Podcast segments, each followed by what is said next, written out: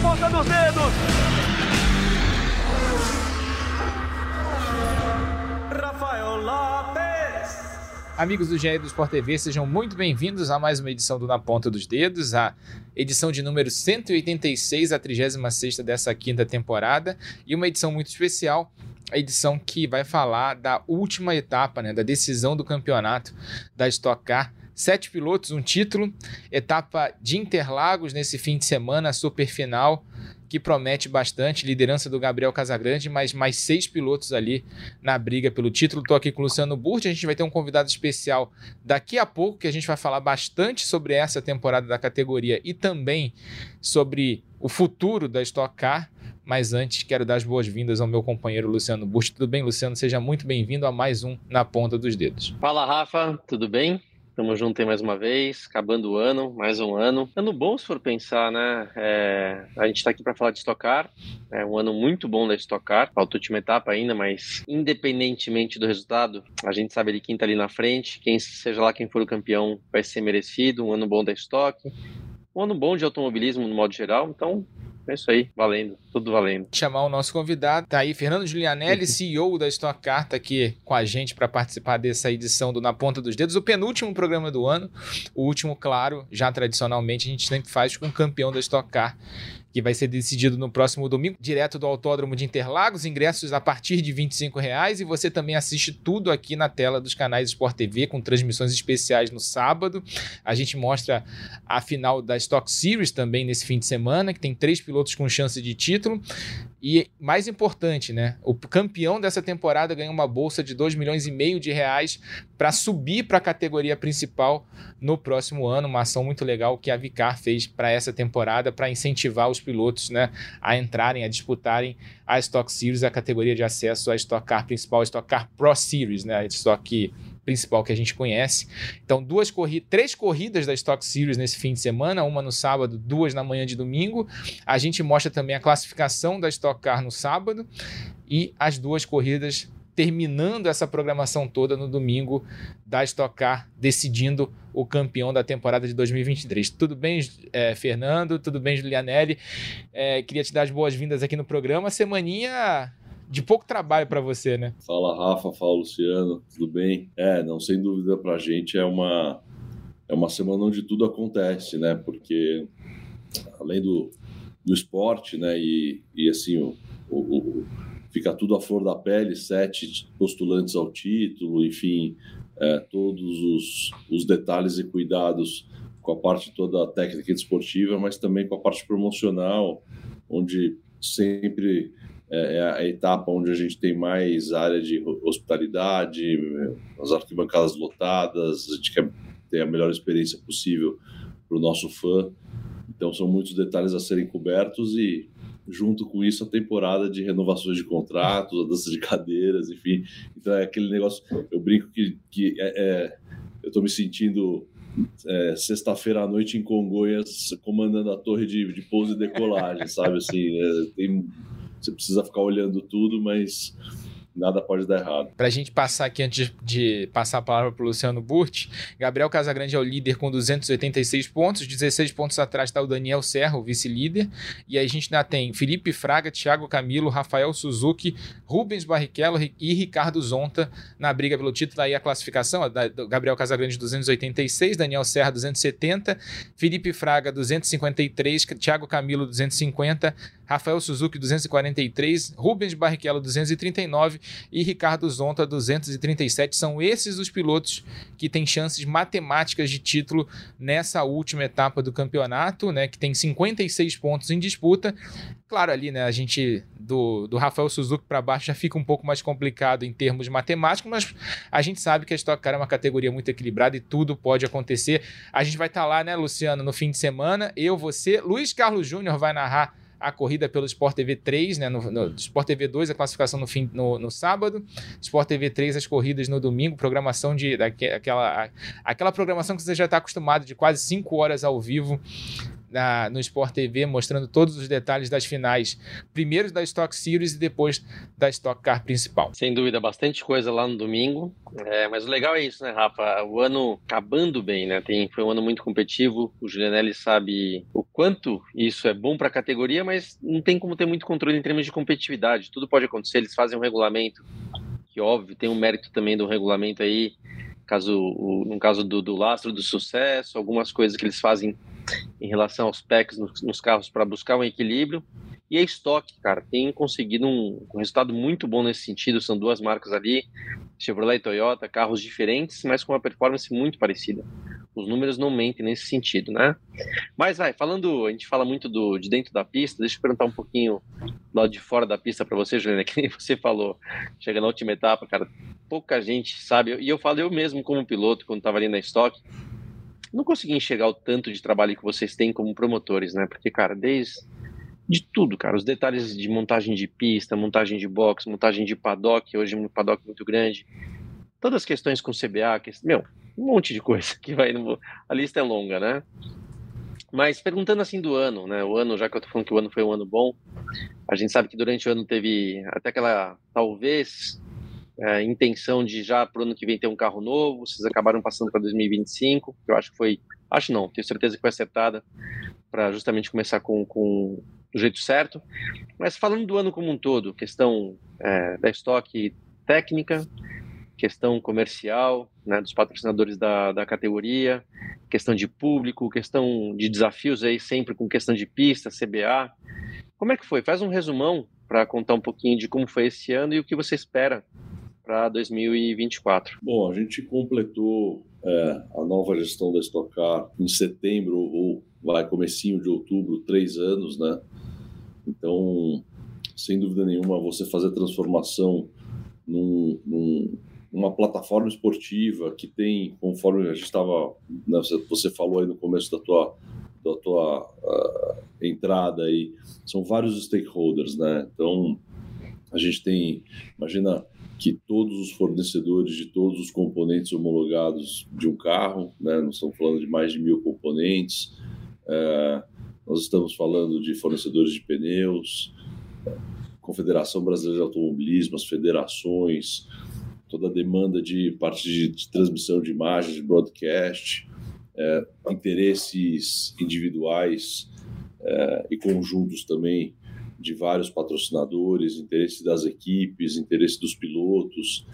Então, é, a complexidade também da gente chegar nos autónomos do Brasil, na grande maioria, não todos, mas encontrar dificuldades que não necessariamente deveriam ser nossas, né, do ponto de vista de infraestrutura. Então, acho que, de uma certa forma, equilibrando todos esses pratinhos, né, e, e, tendo que desviar de todas essas balas aí ao longo do ano, é, é, mesmo assim a gente a gente conseguir crescer bastante do ponto de vista de, de visibilidade, é, do ponto de vista de grid, de patrocinadores, de, de fã, base de fãs. Então, eu estou muito contente, mas é mais um ano que, que a gente termina aí é, com a sensação de vitória. É, o que você falou, né, Toyota e, e Chevrolet chegarem tão empatadas é, de performance, para a gente sempre é uma preocupação muito grande, né, é, essa parte de balanço de performance, sete postulantes ao título, então eu estou muito feliz, lógico que é, ganhei vários cabelos brancos a mais ao longo do ano por, por desafios, mas acho que de uma certa forma olhando o copo meio cheio, né, se não tivesse desafio, não tivesse problema, não, eu não precisaria estar aqui. Né? Uhum. Então, é, acho que é isso também um pouco que me move, que, que são esses desafios de transformação, e, e a gente só está começando. O, o, acho que a gente, de uma certa forma, conseguiu fazer nesses últimos três anos a transformação da plataforma promocional, né, do evento, da experiência do fã, das empresas que patrocinam, da visibilidade, enfim. É, e agora é, a gente começa, é, já em 24, na verdade a gente já começou há dois anos, mas em 24 a gente começa a disparar tudo isso para 25 o carro novo, que eu acho que aí também é um outro game changer aí no nosso, no nosso negócio, porque isso vai trazer, o carro novo traz, é, destrava muitas outras coisas é, para a gente ser muito mais atrativo do que a gente é hoje. Eu quero falar de 24 e 25, mas mais um pouquinho mais para frente do programa, até porque tem... Não, não vou jogar, prometo, Julianelli, que eu não vou jogar casca de banana para você. Não. Fica tranquilo. Mas fala, falando de 2023 especificamente, teve um, acho que teve um marco nessa temporada. E antes disso, até para corroborar o que vocês estavam falando da questão do equilíbrio de marcas, né? A gente teve 11 vitórias do, da Toyota e 11 vitórias da Chevrolet em 22 corridas na temporada temporada. É. Uhum. Bom ter feito a pesquisa antes de, de fazer o programa. E nos candidatos ao título são três pilotos da Chevrolet: o Gabriel Casagrande, o Daniel e o Felipe Fraga, e quatro pilotos da Toyota: o Thiago Camilo, o Rafa Suzuki, o Rubens Barrichello e o Ricardo Zonta.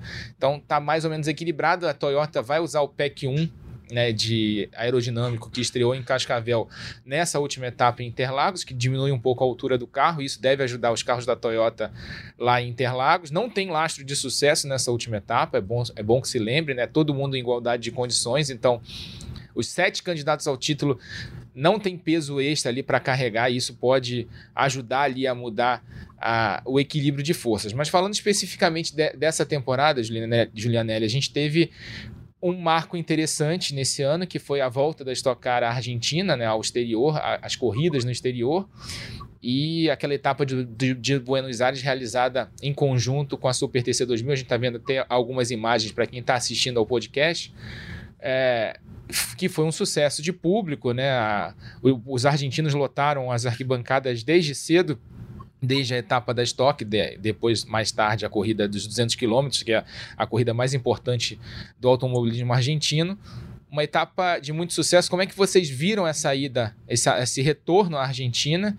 E se. A gente já viu o calendário, né? Tem até um plano aí de tentar, tentar ir para o Uruguai, né? Correr é, em uma das duas pistas possíveis lá, El Pinar ou Rivera, no Uruguai. É, Rafa, assim, é, acho que é ótima pergunta, porque na verdade, sendo super sincero, com todo respeito aos argentinos e, e eventualmente a gente ir para o Uruguai também, é, na verdade é, é uma coisa que a gente precisa fazer, porque é, hoje em dia a gente tem falta de opção de pista no Brasil que, que comporte é, a segurança necessária para o carro, para a velocidade do carro da Stock Car e para a quantidade de carros que a gente tem no grid é, que, que consiga atender as demandas é, não só dentro da pista, né, mas a parte toda de infraestrutura do autódromo, porque a gente chega, sei lá, eu me arrisco a dizer aqui, com 40 caminhões é, no circo, então desde o estacionamento para isso, até estacionamento para fã, área de, de camarotes, a parte toda de banheiro, arquibancada, é, espaço físico mesmo, então às vezes por exemplo, quando a gente lançou o calendário, né, eu, eu, eu, eu tomei algumas críticas aí através de rede social, porque o pessoal e é normal, tá? Entende a, a, olhar só o carro correndo na pista. Uhum. Mas a gente precisa se preocupar com tudo, desde infraestrutura de, de hospital na cidade até a parte de, de hotéis, restaurantes, é, é, frota de, de, carros a serem alugados, porque quando a Stock Car chega, ela não está fazendo uma corrida só para 32 pilotos no grid, né? Ela está fazendo, está levando um, um, um, além da visibilidade para 150 países, é, ela está movimentando o turismo é, e o comércio da região. Então, infelizmente, tem algumas pistas que a gente é, adoraria aí que hoje não estão com a mínima condição de manutenção é, é, necessária para estocar aí. Vou dar o um exemplo de Londrina e de Campo Grande, são dois autódromos que existem e que hoje, é, por, por, por, estarem sucateados, eles, infelizmente, a gente não, nível do nosso evento e da, do, do, número de espaços que a gente precisa, a gente não consegue. Então, acho que esse é o, é o primeiro ponto. Eu vou chegar na, no lado legal da gente ter ido para a Argentina. É, então, estamos esperando Santa Cruz é, melhorar. Por exemplo, Tarumã, a gente correu esse ano, a gente é, encontrou algumas dificuldades do ponto de vista de segurança da pista, que são teoricamente fáceis de serem resolvidas. Quando terminou a corrida, a gente colocou todas junto com a CBA, né? Na verdade, quem homologa a pista é a CBA, não é o promotor, mas a gente foi colocado tanto pela Stock Car quanto pela pela é, CBA quais eram vai, os, os, os, termos de ajuste de condutas aí, os ajustes de condutas que deveriam ser feitos na pista, infelizmente não foram feitos até agora, então a gente não consegue confirmar Tarumã por enquanto, mas os pilotos adoram a pista, a gente adora Porto Alegre, mas a gente precisa que vocês colaborem também um pouco para a gente conseguir levar o circo para lá. E, e, falando de Argentina, é, já que aconteceu e que a gente teve é, que usar essa opção aí dentro do nosso, do nosso tabuleiro de xadrez. Foi muito positivo, 57 mil pessoas. A gente correu no mesmo final de semana é, da, das, das 6 horas, é, desculpa, do, do, do, Super TC lá dos 600 quilômetros, é, e, e, que é uma corrida super tradicional. É, várias empresas gostam de, de levar seus convidados a Buenos Aires para fazer marketing de relacionamento, enfim, então sempre tem um lado positivo. É, é, a gente, Matias venceu a corrida e tivemos uma mídia orgânica gigantesca em cima de um argentino ganhando a corrida na Argentina. Então, acho que foi muito positiva a nossa ida para lá, mas é, aproveitando até para colocar aqui é, as claras, né? Porque às vezes eu falo, pô, mas tem autódromo aqui no Brasil que vocês não visitam e vocês vão correr lá fora. É um campeonato brasileiro. Acho que a resposta está um pouco aí. Até completo isso, Rafa, porque eu entendo muito isso, né? O que o Julianelli está falando de é, ter uma pressão, uma pressão de, de muita gente. E, e, por exemplo, né? Citou, vou dar como exemplo o Tarumã. É óbvio que eu já corri lá, ganhei corrida lá de estocar. Gosto muito de Tarumã, gosto muito de Porto Alegre, mas é uma baita responsabilidade do promotor em, em, tentar equilibrar todos os pratos ao mesmo tempo, porque você tem que estar, tá, obviamente, é, indo com a, com, com a em diferentes praças por uma questão comercial, primeiramente por uma questão comercial, segundo, para, obviamente, atender também os fãs de automobilismo, que estão, obviamente, todos os cantos aqui do Brasil, é, mas tem a questão principal para eles, na minha, na minha opinião aqui, tá? Que é a questão de segurança, cara. Por quê? É muito fácil falar, ah, pô, tem que ir para lá, tem que ir para cá, tem que correr aqui, tem que correr lá. Deus me livre, acontece algum acidente mais grave, algum piloto que se machuca, algo do tipo, de quem que vai ser essa responsabilidade?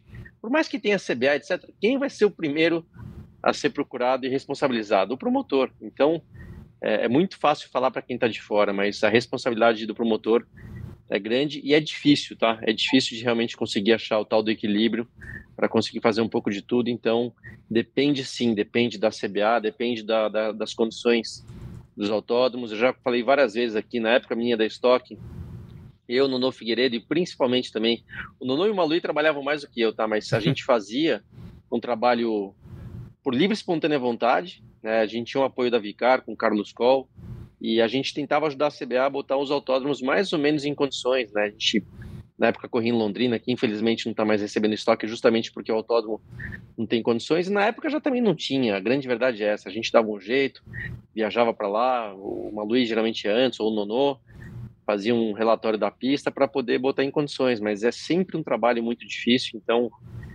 Enfim, cara, é, tem muita história nesse sentido. Aproveitando, falando em autódromo, Gênero, uma coisa que eu achei legal é, que eu, eu particularmente gosto muito, né? Eu gosto muito na questão do piloto dentro da pista, mas o evento sempre é muito legal, que é a, a possibilidade de voltar a ter um circuito de rua. No caso, lá em Belo Horizonte, eu entendi que é o entorno ali do, do Mineirão.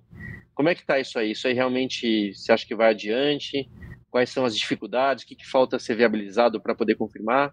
Como é que tá isso aí? Olha, Lu, a gente firmou um acordo com uma empresa de promoções de eventos uh, de Belo Horizonte, que passou a ser o, o, promotor local, né? um pouco parecido com a Fórmula 1, que, que tem o promotor uhum. que é a Liberty, promotora do campeonato, e tem, existem os promotores locais. Vídeo. É, então, uhum. quando você vai movimentar uma, uma corrida de rua, é, os três, vou... Além do dinheiro que precisa ser levantado, tanto nacionalmente quanto localmente, para literalmente fazer, montar um, um avião para fazer um voo e depois desmontar ele, é, tem uhum. a parte toda também de trânsito político para conseguir as autorizações, para conseguir é, asfaltar as avenidas que, que, que vão compor a pista. É, parte toda de controle de trânsito, enfim, é, alvarás. Então, assim, não dá para ficar aqui fazendo. Esse ano nós, nós vamos fazer 25 finais de semana de corrida, né? É nosso recorde. Estou falando de todas as categorias. A gente não consegue dedicar, teria que dedicar praticamente uma segunda vicar só para fazer uma corrida de rua. Então a gente Sim. A gente firmou esse acordo. Eu inclusive por coincidência da tua pergunta aí amanhã eu vou para para Belo Horizonte. Eu vou fazer um bate-volta uhum. é, para me encontrar com o prefeito e com o Sérgio Sete Câmara também, que é o responsável, o dono da corrida, é, junto com outros sócios da, da, da, da do direito de fazer a corrida de Belo Horizonte de rua. Ainda não está confirmado, uhum. porque isso depende de patrocínio, depende de algumas outras autorizações, é, mas está indo muito bem.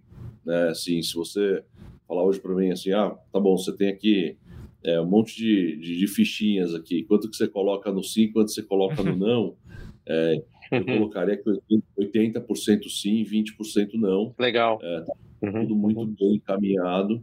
E, e, eu acho que, sem dúvida nenhuma, assim como foi o Galeão, vai ser mais um, um momento histórico da Stock Car de fazer uma corrida em Belo Horizonte, em volta do Mineirão, uma praça econômica super importante, com muitos fãs, com uhum, várias uhum. empresas. Uhum é, em volta do Mineirão e, e eu, por exemplo, já fui para o GP de Toronto de Fórmula Indy, que é em volta de um estádio, então é, tem uma, uma facilidade muito grande, porque a parte toda de ambulatório, sala de imprensa, é, é, os escritórios todos que a gente precisa montar, área de coletiva, é, estacionamento, a gente utiliza do estádio e faz a pista em volta, né? Então, estou Estou muito empolgado aí. Talvez esse, esse, seja o meu pedido de Papai Noel aí desse ano é para é para é a corrida de BH acontecer ano que vem. Torço muito, torço muito para que dê certo, porque lembro das coisas que a gente fez com a Stock em Salvador, circuito de rua, em Ribeirão Preto, circuito de rua, e sempre foram muito legais. Então,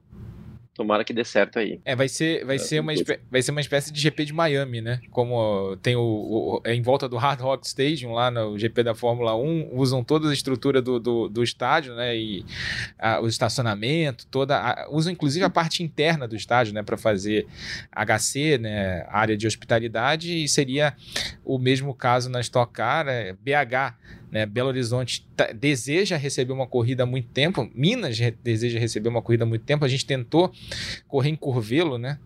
Durante alguns anos, mas Curvelo, quem já foi a Curvelo sabe muito bem do que eu estou falando. E eu, a cidade até é aconchegante e tal, mas é muito longe da, do, do, do, de Belo Horizonte e tem muito pouca hospedagem, muito pouca área de hotelaria. Então é, fica muito difícil você organizar um evento desse.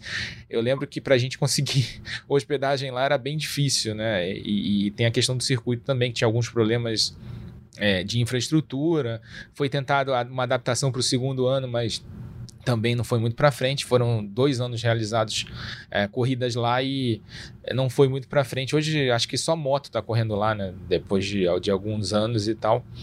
Mas bom que BH, né?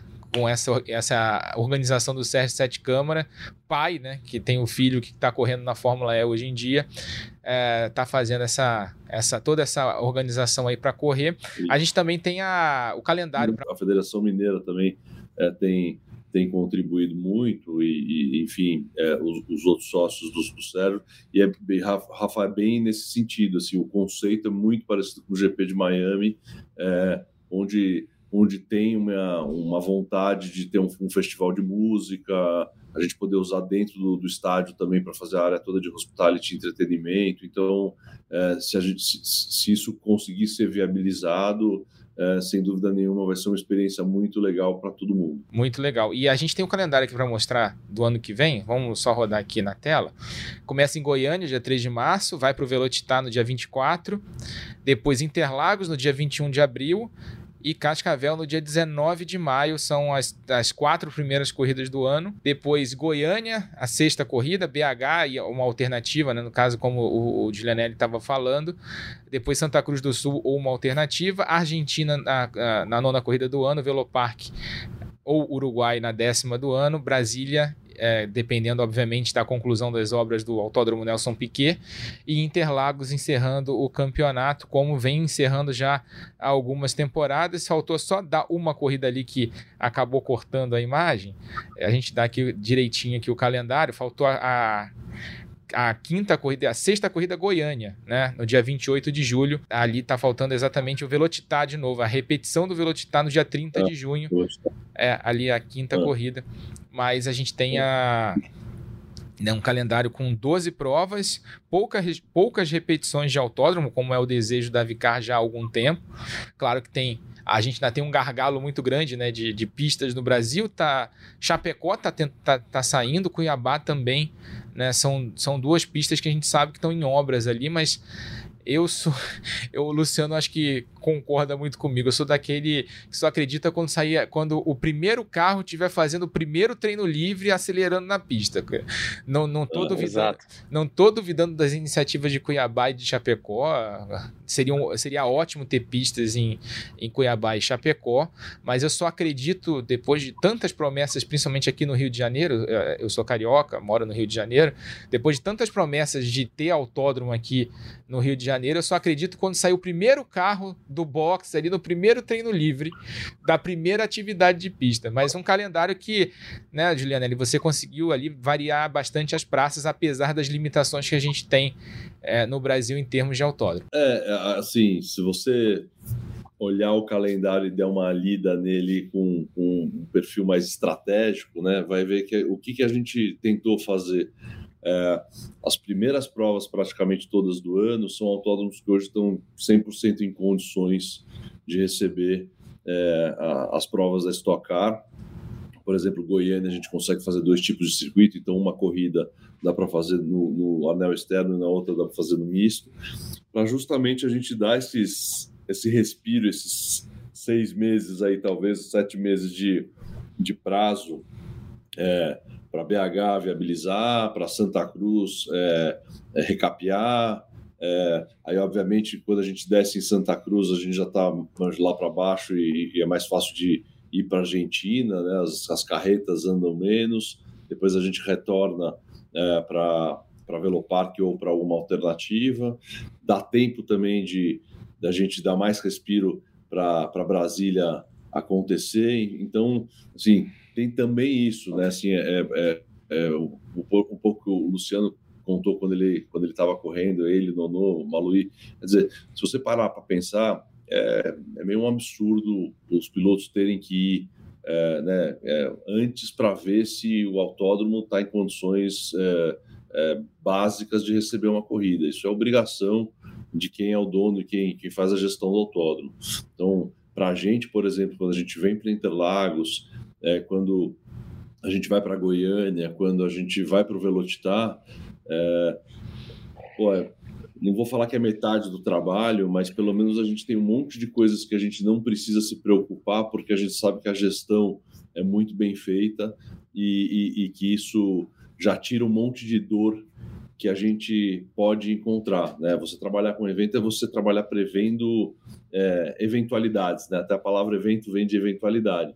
Então, é, é, é, é, quando, quando você chega num lugar que você já sabe que você vai encontrar, que a tomada vai funcionar, que o asfalto está bom, que a barreira de pneus está tá bem amarrada, que o estacionamento está em condições dos carros estacionarem, é, enfim, coisas que, que parecem é, meio bestas a gente falar aqui, mas que, mas, que, mas que realmente são pontos que a gente precisa ter de atenção, né, facilita muito, fora o, o, fato de também baratear o custo de produção do evento. Né? Então, é, é, a gente está super esperançoso com Chapecó e Cuiabá. É, eles nunca prometeram para a gente que em 24 ficar pronto, sempre se falou em 25. São dois projetos muito sérios, inclusive a gente já é, é, a, gente, a, gente, já conversou, não, a gente conversa bastante com é, quem está é, responsável por fazer a pista, assim como o pessoal de Brasília também, porque o que a gente sempre fala é que não adianta fazer uma pista, tem que fazer um autódromo, né? É, e não é a mesma coisa. Uma coisa é você ter uma pista que você põe o carro lá e o carro anda. Outra coisa é você fazer um autódromo que você está preparado para receber público, é, para é, cumprir todas as normas de segurança do corpo de bombeiros, é, que você vai dar uma infraestrutura decente para poder receber os órgãos de imprensa, é, enfim, tem um, tem um para receber as equipes, para receber os fãs, para receber os patrocinadores. Então, existe uma diferença muito grande entre pista e autódromo, e a gente sempre tenta, como a gente é um grande é, é, é, é locatário, locador, na verdade, de, de autódromos no, no, no, no, no Brasil, é, a gente põe as nossas dores, né? Então a gente fala, olha, já faz um muro aqui para não misturar o pessoal que está trabalhando no box com o público, porque senão a gente vai ter que gastar toda vez que a gente for aí, não sei quantos mil reais de fechamento, de grade, e aí é uma, uma baita infraestrutura e um desperdício de dinheiro. Então, já que está construindo, constrói desse jeito. Ah, a escada, a área de, de, de escape, é, a, é, é boca de túnel para é, se eventualmente você precisar evacuar a área é, rápido com o público. Então, a gente pega todas as dores que a gente sente em algum momento e vai colocando isso para que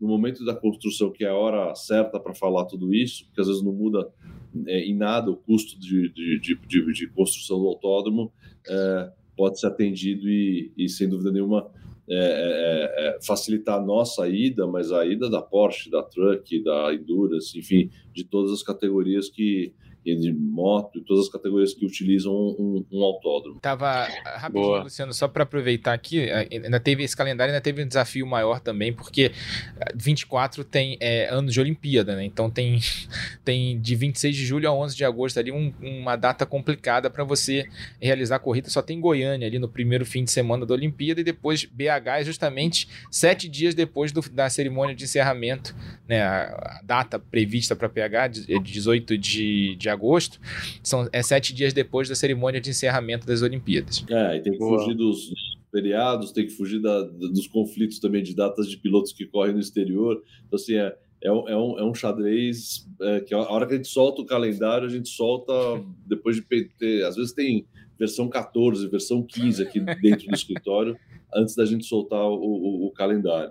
Por isso que eu falo que em vez de fora, vê lá os carrinhos correndo e fala, meu, é fácil. É. Só bota, gas... bota gasolina, pau na máquina e tá tudo certo. Mal sabe o que tem por trás. Mas até falando nisso, né? Lembro que a última vez que a gente esteve aqui juntos, que você participou com a gente, eu fiz uma pergunta, acho que parecida, mas conforme o tempo passa, as coisas mudam.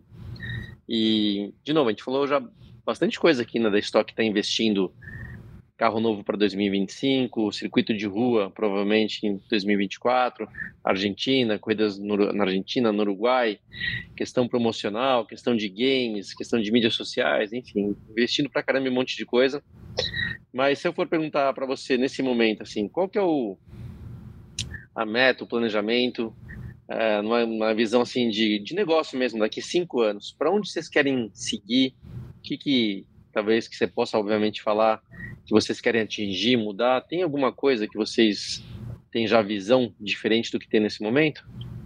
Ah, Luciano, assim, a gente, é, você viveu, vive isso há muitos anos, né? Assim, o automobilismo nacional sempre teve, infelizmente, né, e não porque ele escolheu, mas pelo momento lá atrás, aquele negócio de planejar ano a ano, né? Uhum, e, e, partir do momento que a gente entra com um grupo financeiro estruturado para pensar a longo prazo, a gente precisa fazer justamente isso que você está falando, né? Bom, qual que é o nosso uhum. plano médio e longo prazo? Isso. E por isso que a gente está verticalizando um pouco uhum. a parte toda de, de, de, produção do carro, de patente, uhum. esse tipo de coisa, porque onde a uhum. gente está mirando, né? Talvez assim, a tua pergunta espremendo seja assim, cara, qual que é o sonho grande de vocês, né? É, assim, depois que, que vocês, de uma certa forma, é, realizarem todas as melhorias aqui no, no, no, no, no,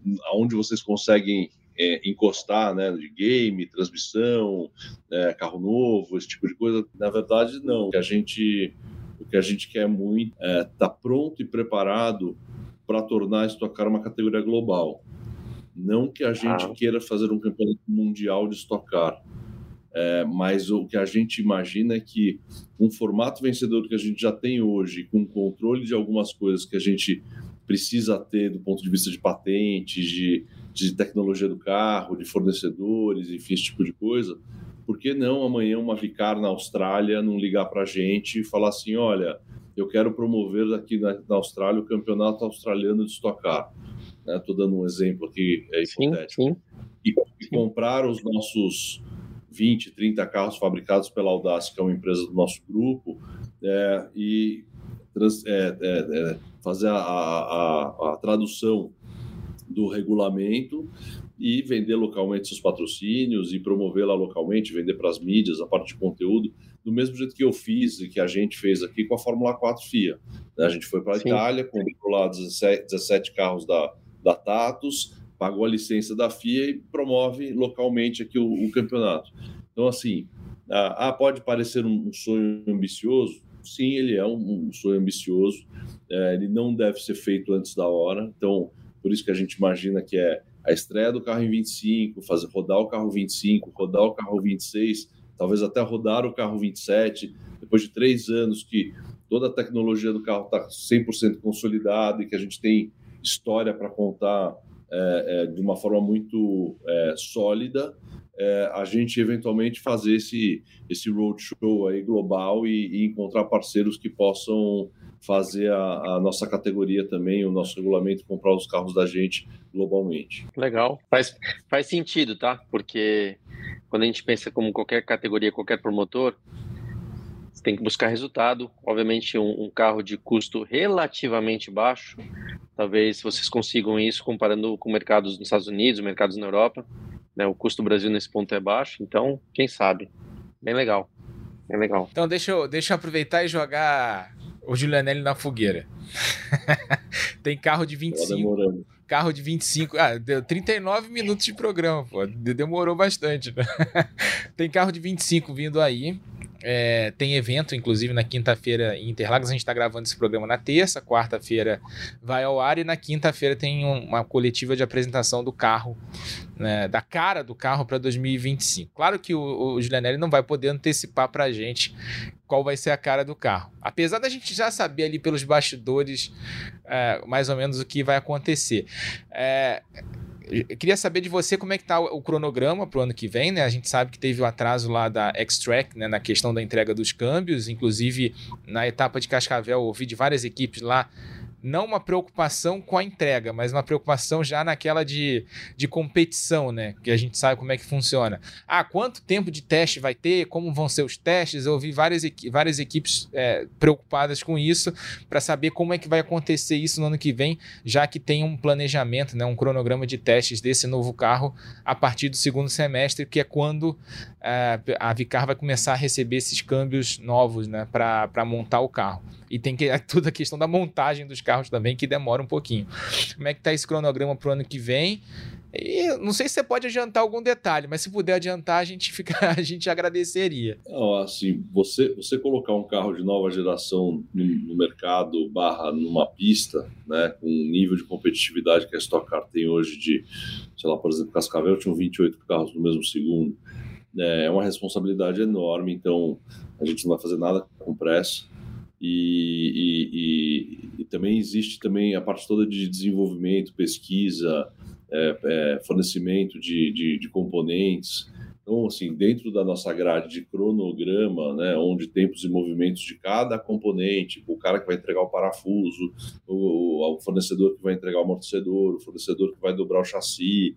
Então, tudo isso é, nos mostra que no segundo semestre do ano que vem a gente começa a entregar os carros ou ou a ter os carros todos produzidos para começar a fazer shakedown. É assim, é, é, é super legítimo e eu, eu entendo a ansiedade das equipes, né? É, a ansiedade deles é também a nossa, sem dúvida nenhuma. Acho que ninguém mais quer colocar esse filho no mundo aí, esse carro para acontecer do que do que nós. Né, depois de todos os anos trabalhando, investimento feito, horas aqui de, de trabalho.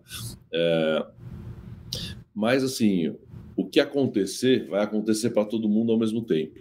Né? Então, acho que é o que eu falo para eles. Eu falo: olha, gente, é o seguinte, se a gente está trocando fornecedor de pneu, vou dar um exemplo, e se o pneu vai ser dois segundos mais rápido, dois segundos mais lento, ele é para todo mundo. Então, não adianta a gente ficar querendo discutir o sexo dos anjos aqui. Uhum. Né?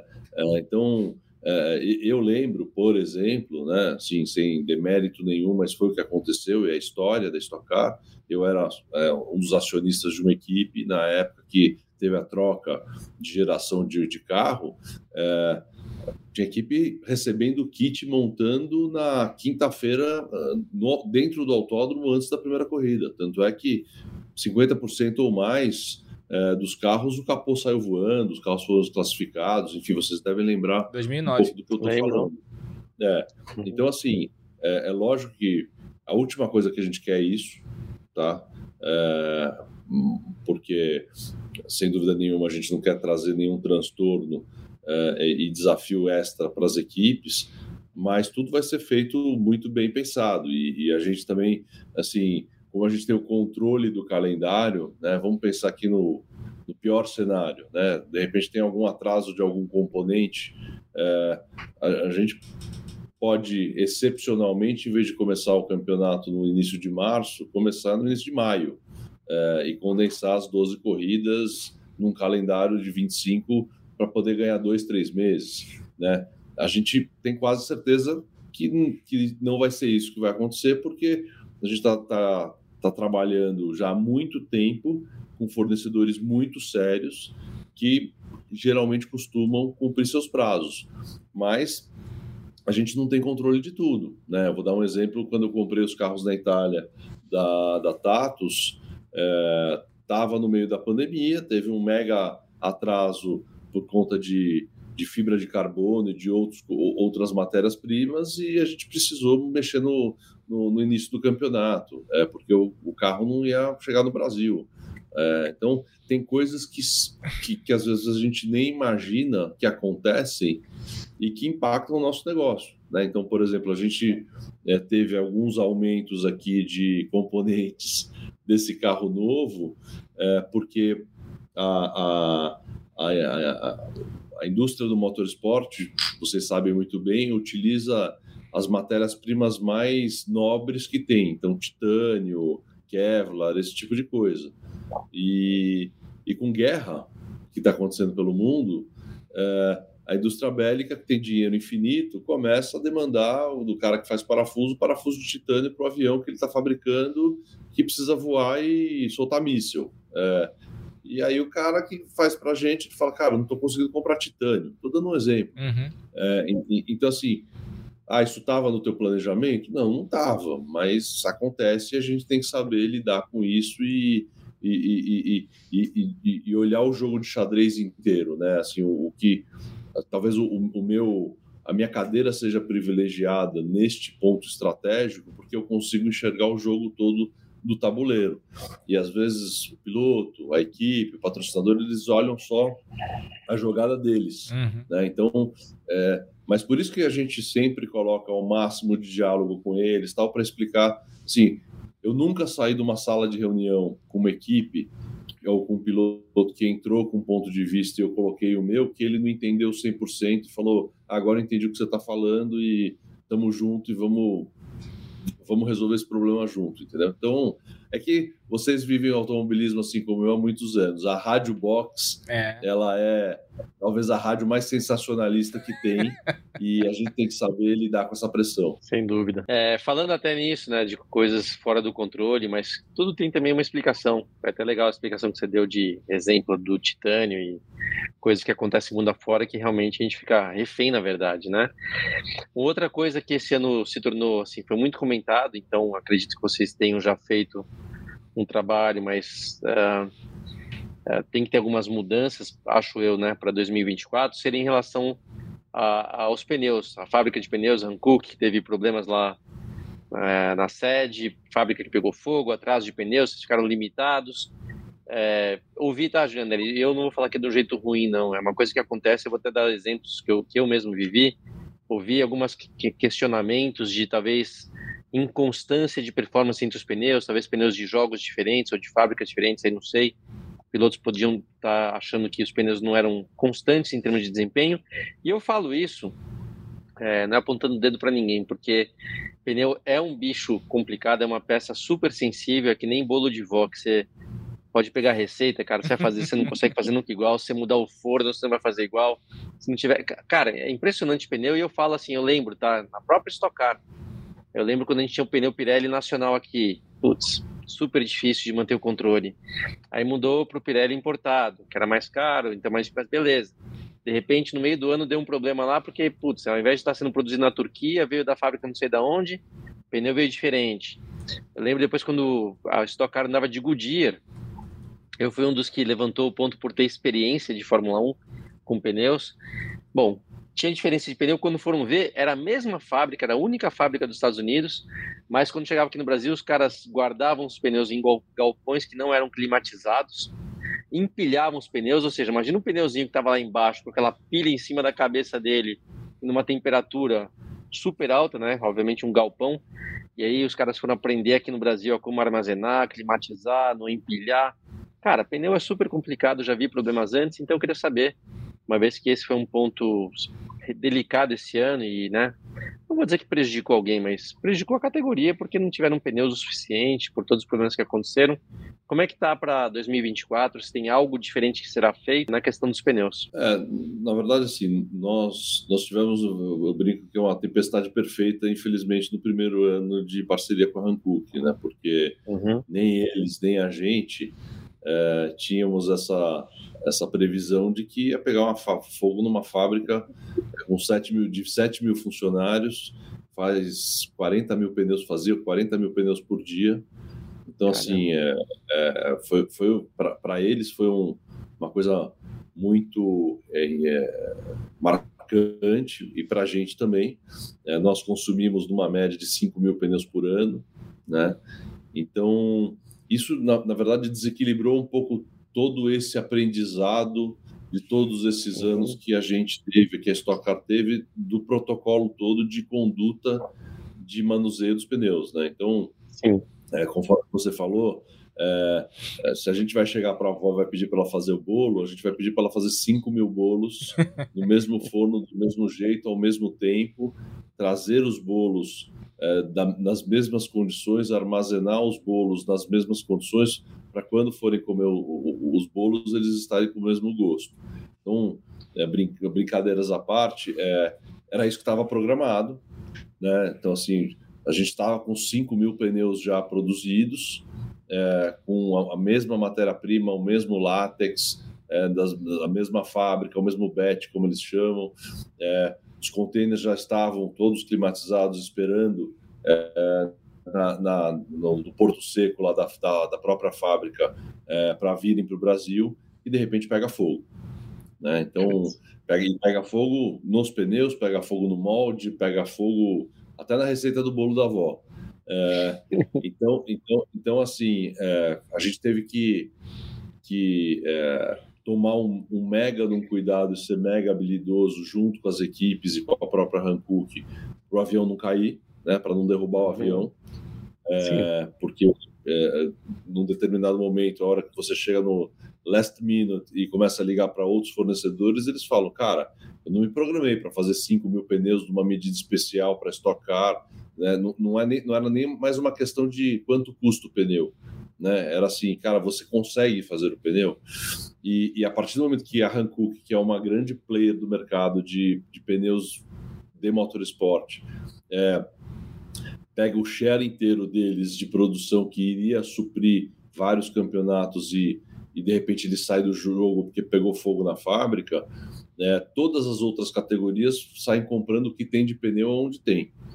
Né? É, então, é, então, assim, a gente colocou a engenharia da Hankook é, para trabalhar para a gente, parte toda de entender com durômetro, a parte toda de, de armazenar os pneus tal, mas assim, os pneus precisaram ser fabricados ao longo do ano, inclusive é, é, a gente teve um prejuízo aqui com isso de na ordem de 5 milhões de reais, porque os pneus tiveram que vir todos de avião é, para chegar a tempo para a gente conseguir abastecer as equipes. E as equipes é, não pagaram um real a mais no pneu do que a gente tinha se comprometido por isso. Então, assim, mas foi, por isso que eu falo, foi uma tempestade perfeita. Agora, já para o próximo ano, já o, o, bet todo já está sendo produzido é, com o mesmo material.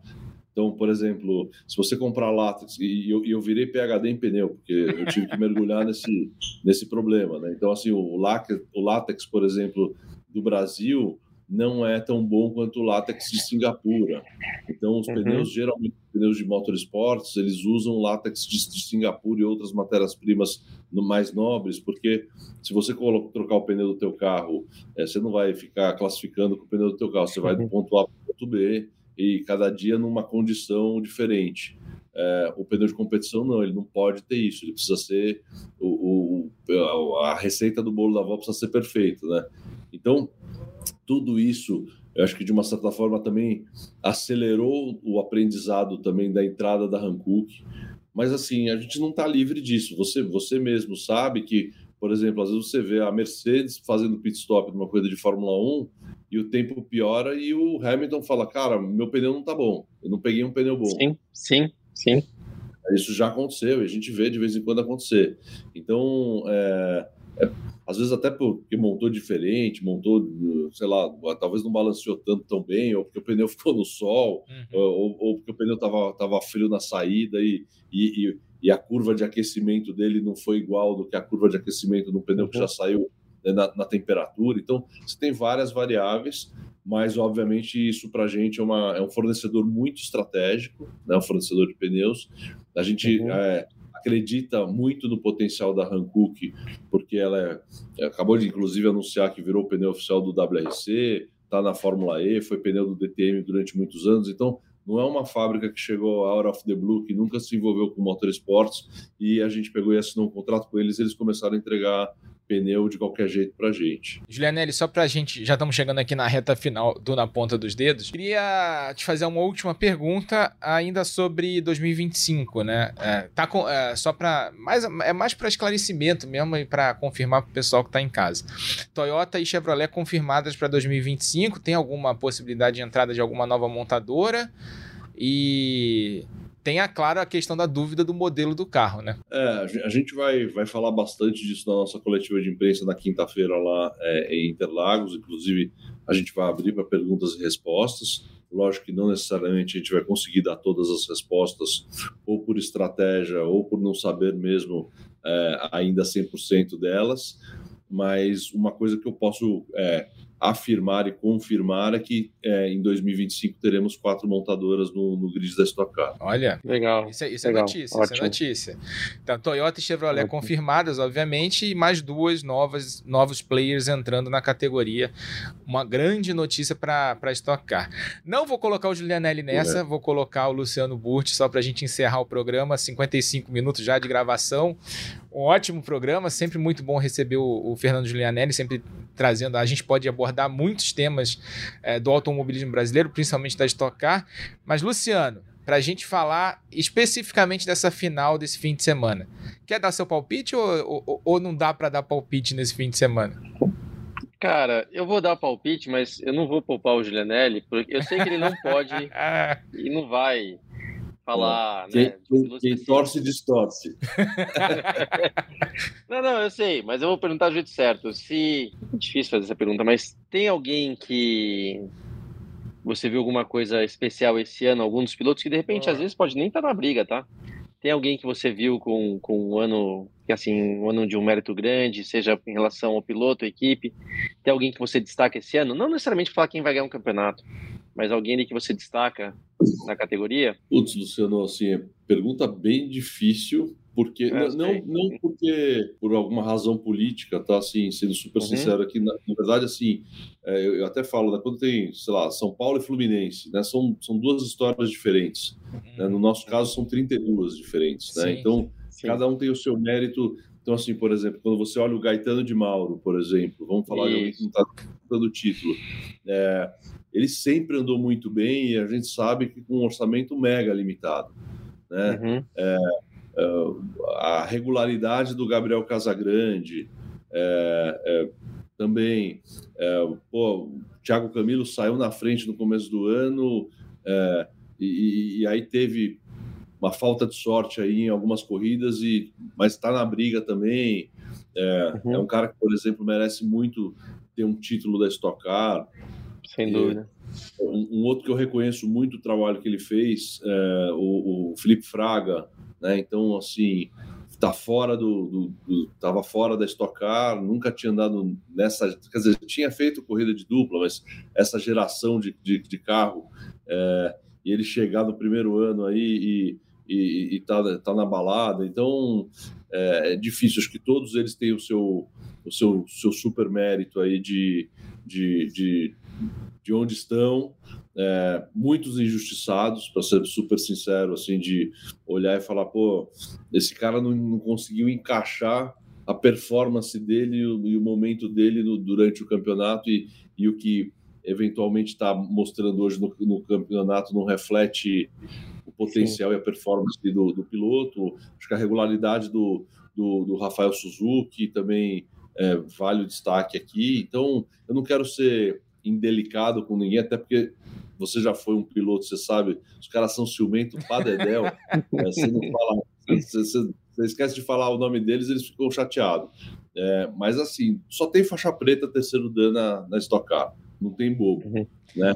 Então, é, todos eles fizeram as suas campanhas e, e, e, eu acho que o que reflete isso é chegar numa final, sei lá, eu não me lembro de um campeonato de automobilismo uh, chegar com, com sete, estou falando profissional, né? Chegar com sete uhum. postulantes ao título, assim, é, para mim isso é, é bem marcante. Legal, não, e resposta boa, tá? Porque eu concordo com tudo que você falou aí. Você já destacou os caras e para responder o Rafa, quem então eu aposto, quem eu acho que vai levar essa, não é por questão só de mérito, tá? Apesar que ele tem muito mérito uhum. e porque que nem o Janelli falou, são vários aí, cara, com méritos, né? Eu, eu, um cara que eu sempre, eu sempre falo que eu torço muito, porque sou amigo, a gente correu juntos por um tempo, o Fraga. É, o cara voltou para estoque, pegou uma equipe lá que não estava alinhada, de repente o cara mandou super bem. Aquele cara que você vê que tira a velocidade de algum jeito do carro. É, eu posso falar de todo mundo, né? O Rubens, que é aquele cara que, meu, sempre dá um jeito, mesmo com o carro ali que tá ruim no final de semana, o cara vai lá de um jeito e aparece ali na frente. É, Rubinho, cara, é sempre um cara que consegue usar a experiência e o talento que ele tem. O Daniel Serra, que nunca pode esquecer dele, quando mesmo ele acha que ele tá fora, o cara vai lá uma, duas, pá, tá na briga de novo e com grandes chances. Mas acho que realmente o, o ano foi o ano do, do Casagrande, porque super constante e a constância numa condição que a gente até acaba esquecendo às vezes, né, de estar tá sendo líder do campeonato por mais tempo carregando lá o lastro de sucesso, que são os 30 quilos a mais do que a maioria. E isso é, meu, super difícil né, no campeonato, e mesmo assim ele conseguiu largar na frente, fazer pole, tá ali constantemente no Q3 com carro pesado. Então, acho que por uma questão de mérito, obviamente esse mérito não é apenas dele, mas também da equipe. O carro dele dá para ver que obviamente é um carro muito, muito bom. Acho que ele merece. Então, Rafa, eu, aposto, eu apostaria e acho que realmente seria é, merecido o Casagrande levar esse campeonato, mas Cara, a gente sabe que tá aberto. Uhum. Se for o Daniel, se for o Fraga, o Fraga, se parecer o Rubinho, o Thiago Camilo, o Suzuki, enfim, cara, qualquer um desses aí. Todo é, mundo merece. Seu... É, todo mundo assim fala, pô, os caras não, ah, esse não merecia, merece, cara. Então, tá em aberto, super competitivo, ano bom. E já até aproveito, parabéns mais uma vez, Julianelli, porque é muito fácil a gente querer falar de uma forma política, pô, parabéns, que legal, mas, uhum. cara, é um pouquinho que a gente falou aqui nessa uma hora dá para ver o quão difícil é montar esse campeonato, manter esse campeonato, evoluir com ele, ele tem evoluído em termos de qualidade, então, parabéns por mais um ano aí, que Interlagos seja a cereja do bolo aí para fechar né, do jeito certo. Não, obrigado, obrigado pelo reconhecimento de vocês. A gente, é, assim, são muitos desafios, a gente às vezes toma até bronca do do, do, do comentarista que o ar-condicionado da cabine de transmissão não estava bom. Então, então, assim, é muito detalhe. Tá, mas tem, a gente está aqui. Isso aí, tem endereço. A gente está aqui para isso. e obrigado pelo, pelo reconhecimento de vocês e pela moral que vocês dão para a gente, para o nosso, pro nosso esporte, é, o grupo, grupo Globosat. É, a gente é super grato a, a tudo isso e domingo, quer dizer, domingo não, final de semana inteiro a gente a gente vai estar junto lá e, e espero que o ar-condicionado de vocês funcione, dê tudo certo que eu, eu, e que eu passe de ano para poder tirar umas férias bem calma com a minha família. Amém. Amém. De, deixa eu aproveitar, já que o Luciano deu os palpites dele. Claro, não tem muito é, como não apostar no Gabriel Casagrande, que é o grande favorito dessa etapa, mas uma coisa que esses anos todos de estoque me ensinaram é nunca aposte contra o Meinha e nunca aposte contra o Daniel Serra, por, por consequência. Tá só 16 pontos atrás, tem todas as plenas chances de conquistar esse título também nessa temporada. Seria. Uh, se juntaria ao Paulo Gomes como tetracampeão da Stock Car seria um grande feito para ele. Mas, é claro, o grande favorito é o Gabriel Casagrande. O piloto do ano, acho que foi a grande, a grande performance do ano. Se eu fosse, se a gente fosse fazer como nos esportes americanos, Luciano, só para encerrar o programa, uh, o melhor piloto do ano, claro, para mim foi o Gabriel o Most Improved, né, o cara que mais evoluiu ao longo do ano, o Felipe Fraga, né, que ele falou mesmo pra gente na entrevista que não esperava disputar uhum. o título nessa temporada. E a grande revelação do ano para mim, sem dúvida alguma, o Gianluca Petekoff, o que ele fez nessa temporada com o carro da Full Time foi algo fora de série, melhor estreante do ano, um cara que a uhum. gente vai ouvir falar muito aí no, no, nos próximos anos da Stock Car, um cara que andou muito nessa temporada e que tem todas as chances de terminar entre os 10 primeiros colocados do campeonato, tá ali pertinho ali dos 10 primeiros. Julianelli, queria agradecer muito a tua presença aqui no Na Ponta dos Dedos, até o fim de semana lá em Interlagos, que seja um grande evento, que seja uma grande final da Stock Car e parabéns aí por tudo que foi feito nessa temporada e que venham grandes anos aí para a categoria. Obrigado, obrigado e, e vamos, vamos para mais uma temporada no que vem juntos aí. Boa. Luciano, tamo junto. Luciano, tamo junto lá no fim de semana. Vou até passar o serviço depois que você falar. Tamo junto, Rafa. Então, seja o final de semana bom. Não sei qual é a previsão do tempo, mas torço para que não chova. Porque às vezes chuva é bom, mas ao mesmo tempo também pode atrapalhar. Acho que uma final merece uma final mais limpa, disputa na pista, sem intercorrências, enfim, vamos ver. Tudo pode acontecer, mas estamos junto lá em Interlagos. É, depois de Cascavel não falo mais de previsão do tempo, porque lembra, a gente falou aqui, a previsão era de calor no fim de semana, deu 15 graus lá em Cascavel com chuva, a classificação foi o caos, então, bom, e ainda mais em Interlagos, né? Que tem um microclima de Interlagos. Né? Pode chover, pode ventar, pode fazer um uhum. sol escaldante a qualquer hora do dia. Para a gente passar aqui o serviço das transmissões do Sport TV no fim de semana, a gente mostra a final da Stock Series. No sábado, a gente começa no Sport TV 2 ao meio-dia com a classificação da Stock principal, né, da Stock Pro Series, e a, na sequência, a partir de 1 e meia da tarde, a corrida 1 da Stock Series. No domingo, aí no domingo você senta lá no sofá, reclina, você liga a televisão às 10h40 da manhã e esquece o controle remoto, porque você vai ficar ligado é, no automobilismo o dia inteiro aqui no Sport TV, Sport TV 3, 10 e 40, as corridas 2 e 3 da Stock Series. E a partir de meio-dia e meio, na sequência, a pré-hora da Stock Car com a largada para as duas corridas do fim de semana a partir das duas da tarde. Quer dizer, mais de cinco horas de transmissão no domingo, você não vai perder um detalhe da última etapa da Stock Series e também da Stock Car, a decisão do, do campeão, né, que vai ter a bolsa de 2 milhões e meio para uh, tentar para fazer o pulo para o ano que vem para a estoque principal e o campeão da estoque principal nessa temporada, sete candidatos ao título. Então, obrigado a Fernando Giulianelli, obrigado ao Luciano Busto, estamos juntos lá no fim de semana, e obrigado a você que ouviu o podcast até a esse momento, até esse final. Lembrando que esse podcast tem a produção do Lucas Sayol, a edição do Bruno Mesquita e a gerência do André Amaral. Velocidade nos canais Globo, emoção na pista.